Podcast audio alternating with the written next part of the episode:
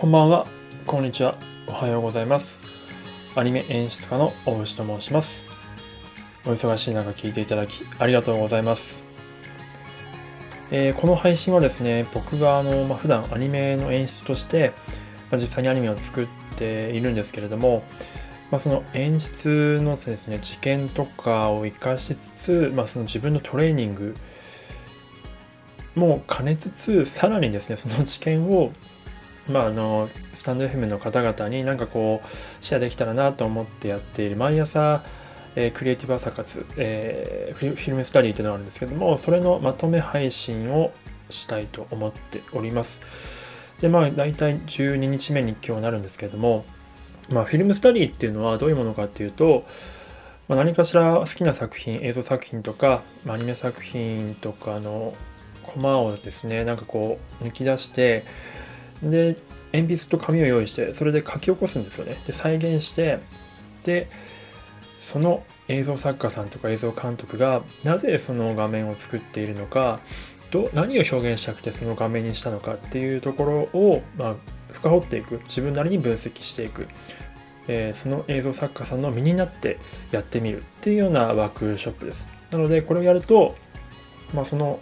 クリエイター側の視点に立って、えーものを映画作品を見ることができるようになってくるっていうような感じですね。なのでこれまでは宮崎駿作品宮崎駿さん作品とか、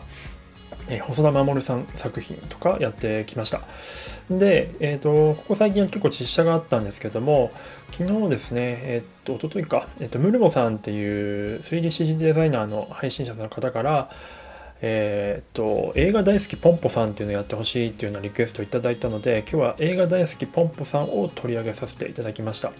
でこれ僕全く知らなかったんですけども恥ずかしながら。どうやら来年公開予定の来年春ですね公開予定のアニメ映画だそうでございます。でこの予告映像からいくつか絵をピックアップしてやらせていただきました。あの興味ある方はですねあの僕の概要欄の方に Google フォトに画像上がってますので今日フィルムスタディしたものがそれを見ながら聞いていただけると良いかなと思っております、もしくはこれを配信聞いた後にその Google フォトを見ていただくかしていただければ良いかなと思います。で、えっと、3枚選んでるんですけどもまあ、大体1枚3分ぐらいでバーッと輪郭とかあキャラの配置とかを大事にしながら描いてるんですが1枚目は、まあ、女の子このポンポさんってキャラクターがなんか決めポーズっぽく手前に向かって手を広げているカットを選びました。で2枚目3枚目は同じシーンなんですけどおそらくなんか少女の後ろ姿で花畑を歩いている少女の後ろ姿の、うん、結構幻想的なカットですね。の2つをピックさせてもらっの計3つをピックさせてもらいました。でポイントは1枚目のこのポンポさんの決めポーズなんですけどこれがいわゆるアニメっぽいカットなんですよ。何がアニメっぽくさせてるかっていうと完全に嘘パースなんですよね。嘘パースっていうのは通常のカメラでは撮りようのない、えー感じの画面になっているわけです、えーパッと見ですね背景とかキャラクターの奥の方は普通のレンズかもしくはちょっと望遠気味のレンズ使っている圧縮気味のレンズになってるんですけど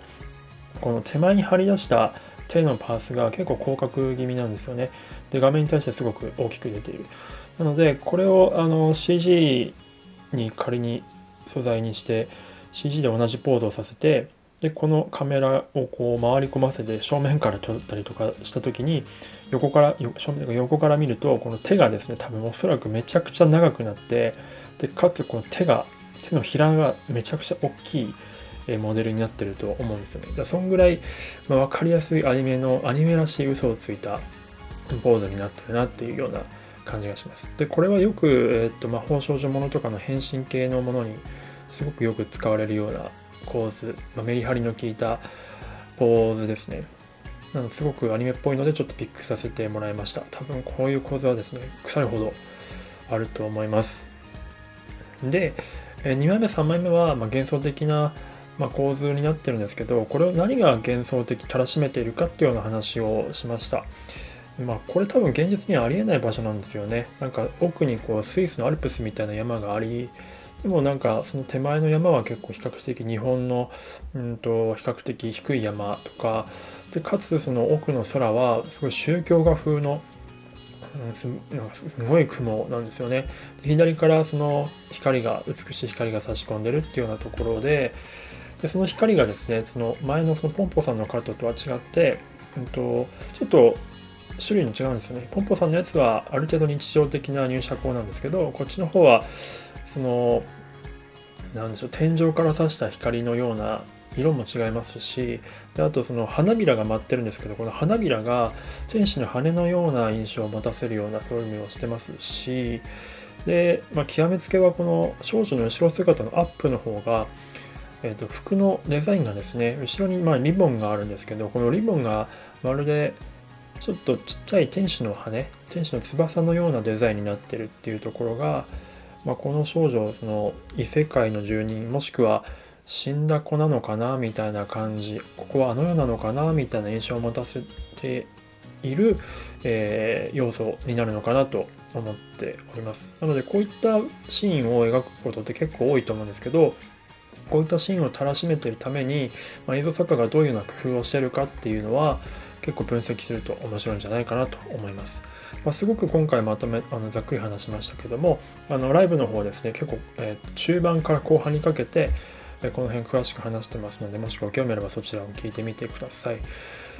はい。えー、で、えっと、明日はですね、えっと、全然また変わるんですけど、